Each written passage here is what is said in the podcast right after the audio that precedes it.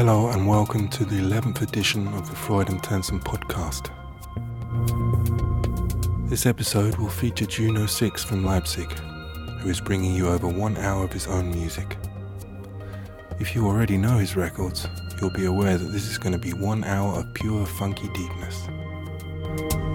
If you want to get further information, please open the cover artwork window in iTunes or subscribe to our podcast via RSS or iTunes.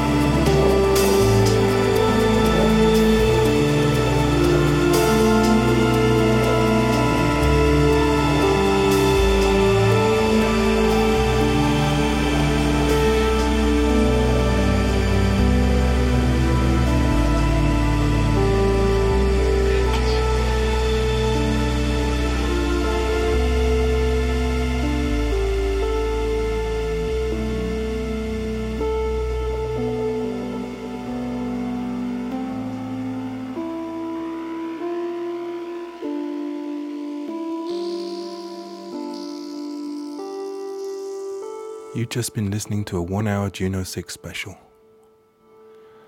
If you need further information on previous podcasts, then make sure you subscribe via iTunes or RSS.